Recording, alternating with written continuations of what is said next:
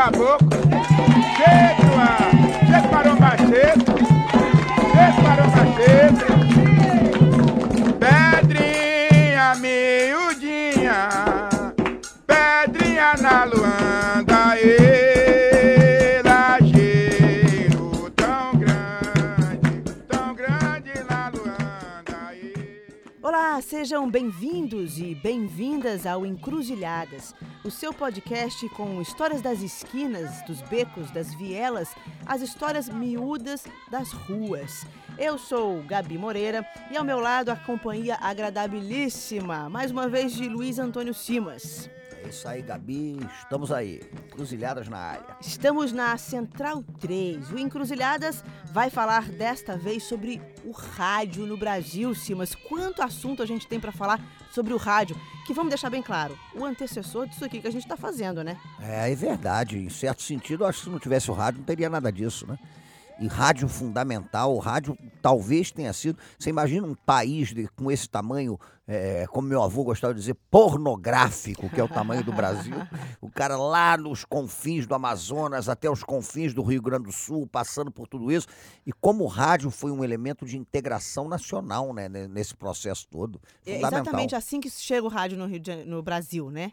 É, o rádio é isso, 22, né, 1922, que o, o- começa a radiodifusão a crescer. Aí você tem uma série de rádios iniciais maravilhosas, Roquete Pinto, um Uhum, pioneiro, uhum. né? Rádio Nacional, que como o nome está dizendo, acaba Mas ele tendo começou uma privado difusão ou, ou enorme. estatal? Não, o rádio, o que, que te acontece? O rádio você tem uma ligação muito grande com o Estado, que era concessão do Estado. Uhum. Né? É, agora, o Roquete Pinto, por exemplo, fazia um programa que era de viés educativo. E o rádio explode muito na década de 30, na era Vargas. Uhum, uhum. Né? Quando o, o governo do Getúlio usa, inclusive, a radiodifusão dentro de um projeto mesmo de construção de uma certa identidade nacional brasileira. Uhum. Aí a Rádio Nacional foi crucial. É quando tem, por exemplo, a Voz do Brasil, né? Que, que, que o, a Voz do Brasil era, no fim das contas, a voz do Getúlio que aparecia. E desde o início, com aquele negócio, né? Na capital, na, na, no- na capital federal, né? 19 horas, e aí entrava a protofonia do Guarani.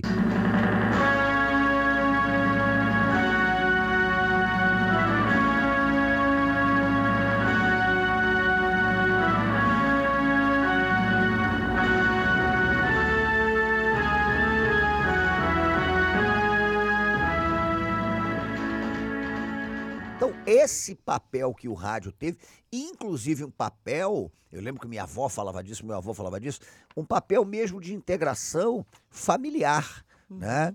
Porque as pessoas se reuniam para escutar o rádio, quando a, a rádio tá na década de 30, 40, você se reunia em torno da rádio, que nem hoje, a- a- de vez em quando, senta as famílias para ver umas séries daquelas, Game of Thrones, o negócio todo. Uhum. O cara sentava ali para escutar Jerônimo, o herói do sertão, E aí as telenovelas novela. entram É. nessa. Na verdade, o- a, a- a telenovela de televisão, ela em larga medida existe porque existiam as radionovelas, Uhum. né? Que, que deixavam o país em polvorosa, com capítulos diários. Então o rádio tem tudo isso. Que, que radionovela te marcou, Simas? Olha, eu eu, já eu, não... tenho o seguinte, eu, eu, eu acho que tem uma coisa muito interessante, porque eu já não peguei esse negócio de radionovela, mas eu escutei tanto a minha família falar, porque você acaba achando que viu aquele troço.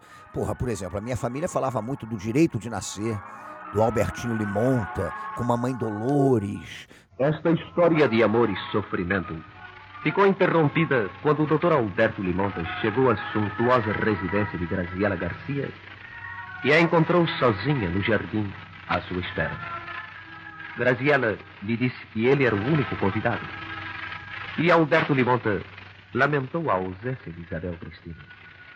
Confesso que a sua amiga é uma criatura adorável, maravilhosa. Vamos entrar, Albertinho. Vamos entrar para ver se eu consigo preencher a falta que Isabel Cristina está fazendo. Ah, por favor, Graziela. Eu também sei ser adorável.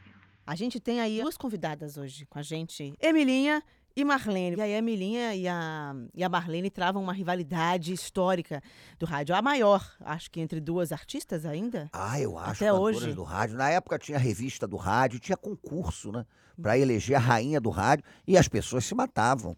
As, as fãs histéricas no auditório da Rádio Nacional, né? E tinha muita coisa, eu acho, que de querer fomentar essa rivalidade, né?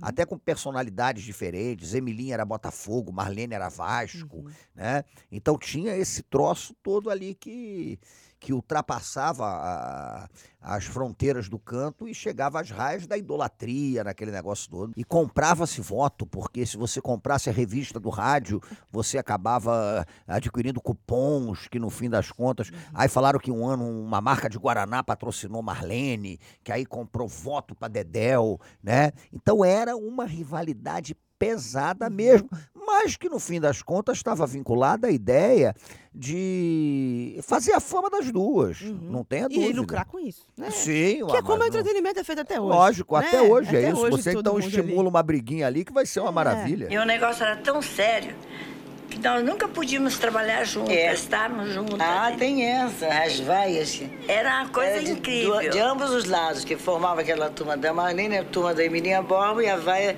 tanto vinha para mim como para Marlene. É, então a nós rádio, entrávamos o assim, Vitor ó, Costa tremendo. dividia, né? É. Dividia o auditório assim, Impressionante botava mesmo. faixa. Agora elas tiveram uma precursora, Carmen Miranda, que acho que aí sim a gente pode falar que de fato a grande musa, é isso? É, a pequena notável, né? Que é outra também que sem a radiodifusão Uhum. não teria sido o que foi, foi e não teria chegado aos Estados Unidos, não teria chegado a Hollywood, né? E vamos ouvir primeiro a Emilinha falando sobre a Carmen Miranda. Sempre fui uma fã ardorosa da grande Carmen Miranda, né? Para mim ela está viva, está perto de nós. Então eu me lembro que no colégio Você queria ser a Ah, eu Carmen? imitava a Carmen Miranda, sabe? Aí ficava com aquelas músicas. Eu sei o repertório da Carmen Miranda quase todo, mas eu acho que todo. Então eu ficava cantando, fazendo aquele negócio que ela faz, fazia com as mãos e tudo, né? Tá aí, Emilinha falando sobre Carmen Miranda com Giraldo. Agora, o jornalismo, como é que ele começa a se servir do rádio mais como ele é hoje, assim?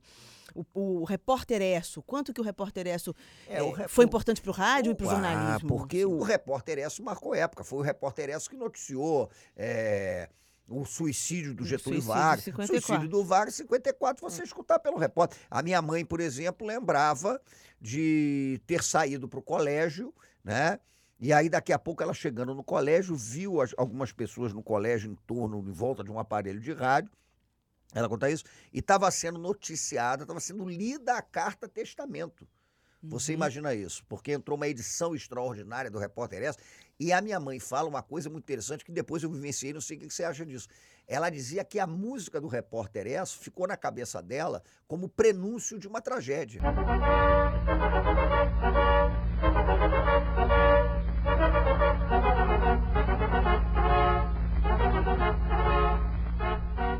Que o meu avô, Gabi, era uma coisa muito doida. Ele só dormia num certo momento da vida dele com o rádio ligado. Uhum, uhum. Então ele ficava ouvindo rádio, ele ficava ouvindo ali aqueles plantões da madrugada, a- a- o programa do Adelson Alves, que tinha o, o Amigo da Madrugada. Rádio Globo e o Amigão da Madruga, Adelson Alves.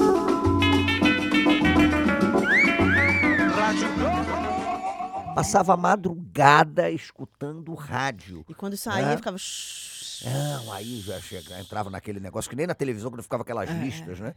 Verde, vermelha, azul. É uma companhia. aquele- Nada mais nada que uma companhia. Mas você ficava estudando e tinha. Claro, Informativa. é, ti- claro que tinha Ou umas não? coisas meio malucas. Por exemplo, nós tivemos um programa que marcou história no rádio brasileiro, que foi a Rádio Relógio. 23 horas, 0 minuto, 0 segundo. Você sabia que a mosca é um inseto dos mais ligeiros em voar? E que se ela pudesse voar em linha reta, levaria 28 dias para atravessar o mundo todo? Diz que na Segunda Guerra Mundial você tentava ficar captando eh, canais de rádio de fora para saber de notícia. Ele dizia que tinha uma rádio que pegava aqui, que era a Rádio de Varsóvia, que muita gente da geração falava que só trazia notícia ruim.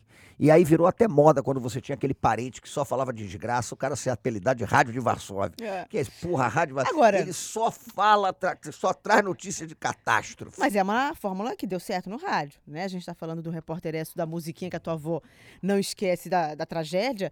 Aí a gente tem uma geração de jornalismo, e aí não é só do rádio, mas vamos ficar no do rádio por enquanto, que trazia criminalidade, né? Quer dizer, a notícia ali, nua e crua, o cheiro da rua, né? O Alberto Brandão é um ícone que a gente pode falar mais sobre ele. É, o Brandão era interessante, né? Que dava aquelas notícias da cidade, né? E era imediata. O Alberto Brandão fazia um papel que hoje faz um Twitter.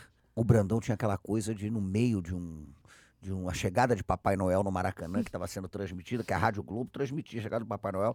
Ô Brandão, aí ele entrava, três corpos foram encontrados agora num valão e não sei onde. Os bandidos ali do Parque Alegria querem pular o muro do cemitério. Ó os tiros, ó os tiros. Ó, ó, olha os tiros. Deixa eu me esconder aqui. E você sabe que o, o Brandão, o, o Simas, eu cheguei na cobertura policial a pegar um pouco do, do fim do Brandão nas ruas ainda, né? Ninguém dava muita bola, às vezes, os repórteres mais novos, mas eu comecei a ver que ele tinha muita fonte. E ele tinha uma fonte que depois eu acabei roubando dele, ou compartilhando com ele. Uma papa de fundo da Lapa. Porque eu comecei a ver como é que ele tá chegando aqui antes de todo mundo. Essa história não saiu na rádio escuta, que aliás é uma outra rádio interessante que acabou. Que a rádio escuta era os repórteres de polícia, a gente conseguia pegar a, a frequência do rádio da polícia. Hoje não é mais, porque depois eles mudaram o equipamento, tem mais ou menos uns 10 anos, para o equipamento israelense, que você não consegue interferir, infelizmente. Mas era uma maravilha. Eu fiquei muito tempo em rádio escuta, às 7 da manhã e às 5 da tarde. Porque dali começavam as reportagens, né? Mas o Brandão chegava antes, às vezes, da rádio escuta. Então ele sabia antes da polícia. Por quê? Porque ele tinha uma papa de fundo, que era uma, uma mulher na Lapa, que passava diretamente para ele os piores acontecimentos ali da vida noturna da Lapa. Pô, adorei esse negócio de captar as ondas, as ondas do Era rádio da demais, eu adorava. Me ensinou demais, o, o Simas. Assim, eu lembro de um Réveillon que eu passei escutando. Eu peguei o pior plantão, acho que era meu segundo ano na redação do Extra. E quando você chega, você não tem direito de escolher, né? E aí, óbvio que ninguém queria escolher o horário de a virada do ano você passar na, na escuta da polícia. Mas eu peguei o Réveillon da Melícia. E por que eu tô falando milícia? Porque era assim que os policiais da escuta falavam sobre a milícia. Então eles ficavam falando. E, e teve um momento em que eles comemoravam entre eles. Olha aí, bom ano pra milícia. E eu não me lembro que ano foi, mas certamente 2005, 2006, que era quando eu estava começando na reportagem, eles comemoravam entre eles o Réveillon da milícia. Eu piraria com o negócio desse, ouvindo. Olha, isso aqui tá acontecendo. Eu ia ficar a noite toda, ia me viciar nesse troço, que nem É. esses vícios aí em rede social. Você ficar viciado e ficar ouvindo a polícia Eu o tempo ficava. todo. Agora, o Gil Gomes já dramatizou um pouco mais aí essa cobertura do que o Alberto Brandão, né? Ah, é, o Gil Gomes era um, era um espetáculo. é, é, é, é, fazia um drama. Né? Era aquela coisa, a voz, né? desde a impostação daquela voz, aquela a maneira de dar notícia, aquela coisa de uma voz meio cavernosa, de fazer aquele troço todo. Então dramatizava a notícia, representava praticamente a notícia. É um homem que não merece consideração de ninguém. Não pode ser chamado de pai. Não pode ser chamado de marido. Não pode ser chamado de homem. Ele fez família. A própria família dele comer o pão que o diabo amassou. E é interessante, porque você pega o Brandão, tem aquela coisa do carioca, né? Uhum. O Gil Gomes já traz aquela, aquela coisa eh, paulista, aquela voz que sai das profundezas da terra da garoa. Tá? E o rádio tem muito disso, porque ao mesmo tempo em que é um, um elemento de difusão nacional, né?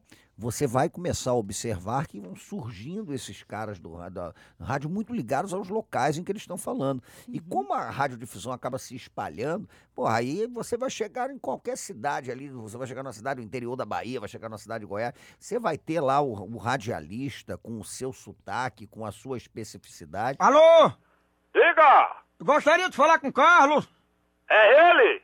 Carlos, rapaz, aqui é o Romão, eu sou primo do Jorge. eu- ele, ele, ele. Não sei se você tá lembrado do, do Monza Azul. Ah, do Monza Azul que fez um serviço aqui. Você não é o Carlos Casca de Ferida? Rapaz, como é, rapaz? Não é o Casca de Ferida, não? Homem, você é deixa, rapaz. Eu tô lhe atendendo direito aqui, você tá chamando apelido com os outros, rapaz? Casca de Vai, Ferida! a p... pariu, rapaz.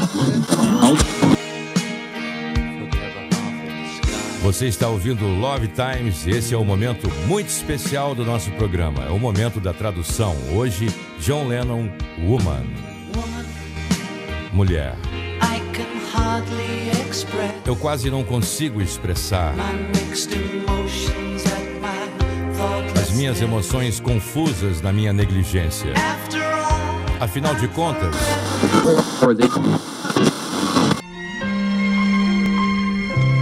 Oração da manhã.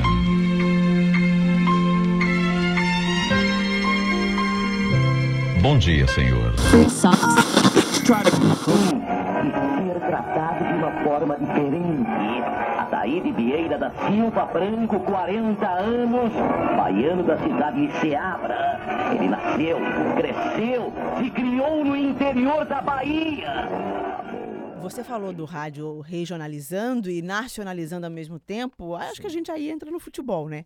O futebol usa o rádio ou o rádio usa o futebol? O Sérgio Rodrigues, que é um camarada, ele tem um livro maravilhoso chamado O Drible, em que um personagem, por exemplo, diz que defende a tese de futebol brasileiro não seria nada do que é se não fosse rádio. Né? Então o rádio teve esse processo todo. Os clubes do Rio foram beneficiados eh, pelo sucesso da Rádio Nacional. Então daqui a pouco o camarada tá lá no, no, no, no Oiapoque escutando o jogo do Flamengo. Andrade apanhou o rebote, lançou Nunes, tenta ao centro, bateu em Silvestre, voltou para Nunes, fecha o furacão do Mengão, tricampeão, bateu a Silvestre, fumaça de gol, apontou, tirou, é gol!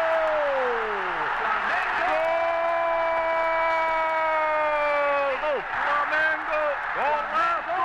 Golaço! Golaço de Nunes, o furacão do Mengão, tricampeão! Pode ser o gol do campeão! E um jogo muito mais bonito do que aquele que estava acontecendo em campo, certamente. Pô, isso eu fico impressionado. Eu tinha vontade de, falar, de conversar sobre isso um dia com um locutor de rádio ou de televisão. Porque o locutor da televisão ele não pode brigar com a imagem. Uhum. Então, tá o negócio. Se o cara tá vendo uma- um jogo chato pra cacete e a bola vai lá na, na bandeirinha de cone e ele tá gritando raspão a trave. Vão falar, ó, esse cara é maluco, tira ele dali, Uhum. né? E, e o locutor de televisão, me parece, ele não pode ficar contando o jogo inteiro toda hora. Fulano toca para fulano, que toca para fulano, que toca para fulano, que toca para fulano. Tem o tempo da imagem. Os caras do rádio, os grandes locutores do rádio, a- era aquele negócio. Você tem que tornar atraente para um sujeito ele ficar ouvindo o rádio durante 90 minutos. E às vezes você vai narrar um jogo em que não está acontecendo nada. Né?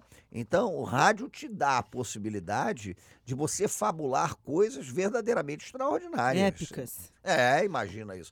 Que você não lembra de onde viu, talvez porque você não tenha visto. você tenha É, aquela escutado bola- num, num- A bola numa sai- narração. A bola sai 5 metros longe do gol e na narração raspou a trave e você começa a achar que o teu time está atacando, que o jogo está emocionante. Atenção, parte Flamengo para o ataque por intermédio do Pochucano. Este entrega a Maneca. Maneca na boca da meta para Ademir. Vai chutar, Ademir. Chutou. Eu não quero nem olhar. Graças a Deus a bola passou raspando as traves. Vai bigode para o ataque. Olha lá. Ah, já começou a fazer besteira. Perdeu a bola, mas recupera gringo. Então serve a Durval. Durval a esquerdinha na boca da meta. Vai chutar a esquerdinha. Agora tem que ser. Chutou. Bateu na baliza, assim não é possível. Vem para os pés de gringo novamente. Emenda gringo. Olha lá, não tem ninguém mais para chutar. Se ninguém chutar, eu vou lá e chuto. Talvez aí não existisse esse tal mito da imparcialidade, né? Não quero nem ver, meu time tá sofrendo gol, não quero nem ver, nem vou contar pra vocês. Mais ou menos assim. o Ari Barroso é brincadeira. Mas ele assumiu isso, passional, tanto que ele tocava uma gaitinha. Ari Barroso falava Flamengo fazia o gol, ele tocava aquela gaitinha do, do- comemorando o gol do Flamengo. O Flamengo tomava um gol, era uma coisa mórbida, né? Era uma coisa fúnebre. Então você ouvia aquilo, parecia, "Oh, não, não, eu não quero nem ver, mas não é possível. Aí ficava se lamentando e tal. E o, o torcedor adorava. Agora, o cara que escutava o jogo com o Ari Barroso já sabia né, o que é que ia acontecer. A narração do Ari Barroso era aquela narração de um apaixonado pelo, pelo Flamengo. Agora, uma narração mais lenta também, né? A bola ali parecia, não sei se você achou isso, tava parada, parecia que era a parada técnica. É, a narração mais lenta. O jogo talvez fosse mais lento também, também, né? Também, E aí, agora, muito diferente de outros estilos, né? A gente falando de um narrador carioca, mas um narrador nacional, mas a gente pode dizer que de São Paulo, Osmar Santos também teve seus enormes e grandes momentos na formação da, da cultura de rádio de São Paulo, por exemplo. Correndo pro pedaço, Zé Maria, conclusão na boca do gol, tentou, de cabeça, tentou, vai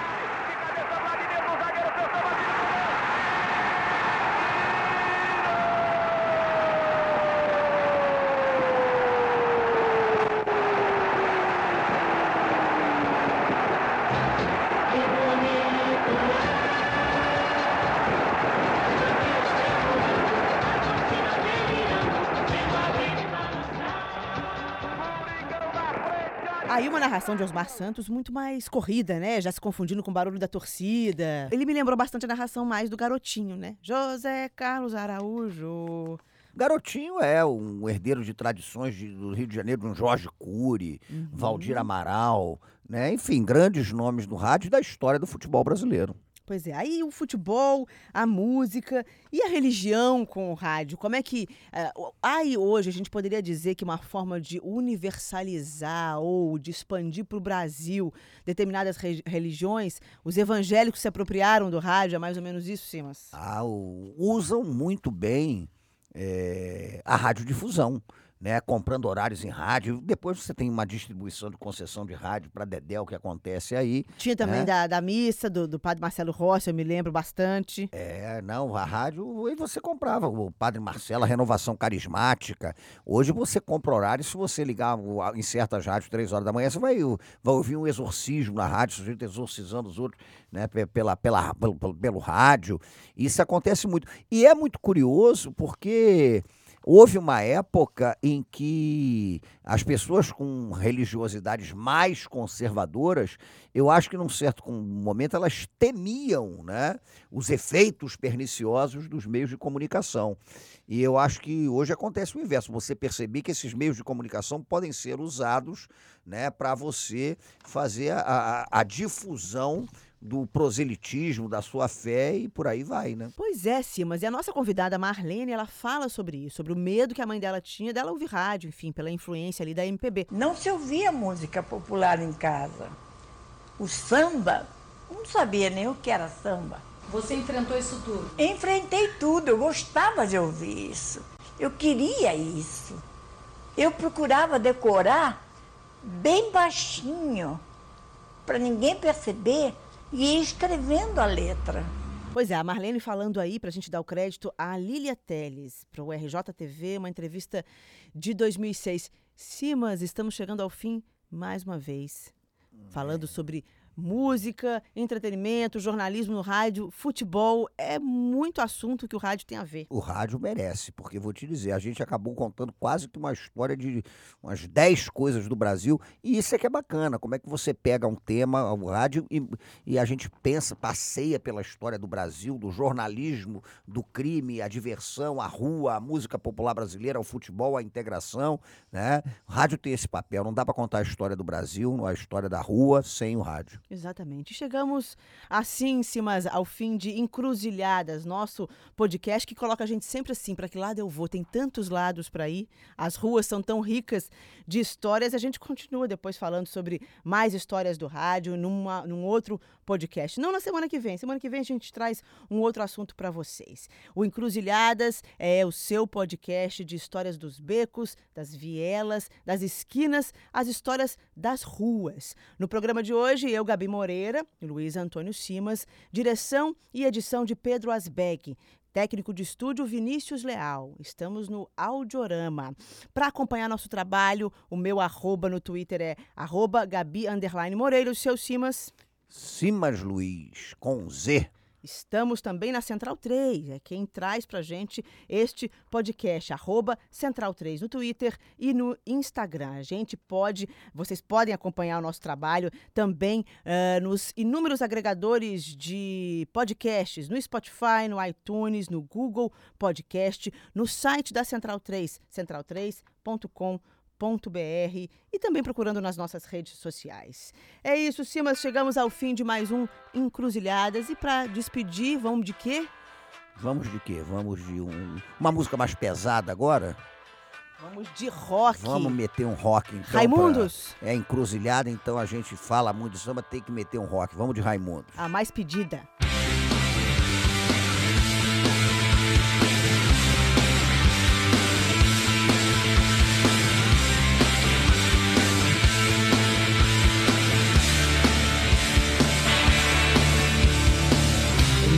Show não entra menor. Um homem censurou, tava de mau humor. Não tinha dormido bem porque não levantou. Pense como ia ser bom se nós fizesse um som que ultrapassasse a barreira das AM, FM dos elevador.